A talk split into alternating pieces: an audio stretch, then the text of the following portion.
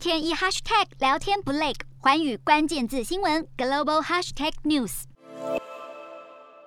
距离菲律宾总统大选倒数三个月，其中以候选人小马可士的民调支持率高居第一。不过，菲律宾司法部网络犯罪办公室却在一月底的时候接获了通报，有网友在短影音平台 TikTok 上面发布计划暗杀小马可士的内容。不过，现在这起事件有了戏剧性的转折，被指控扬言暗杀小马可士的 TikTok 用户瑞卡佛特，九号他是在律师的陪。同之下，在调查局召开了记者会，他说自己没有发表过类似的言论，是他的身份遭到恶意冒用。但是对于瑞卡佛特的说法，菲律宾国家调查局就表示，现阶段只会将他列为案件关系人，但还是会请他上缴电子产品，并接受测谎。而随着菲律宾总统大选选战开跑，现在候选人的人身安全也成为关注焦点。